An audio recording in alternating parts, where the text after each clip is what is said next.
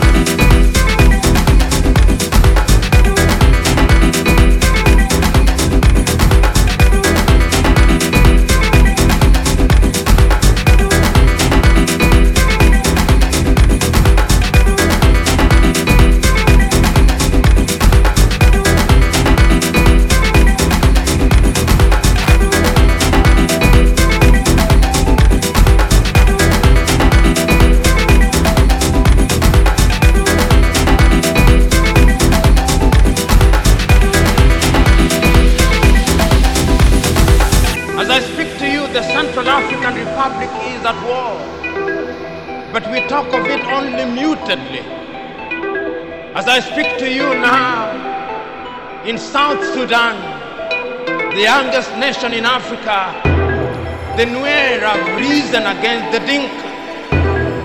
As I speak to you now, Eritrea is unsettled. As I speak to you now, there is an ease in Egypt as there is an ease in Libya.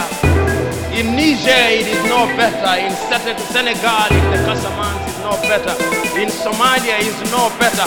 Africa is at war with herself.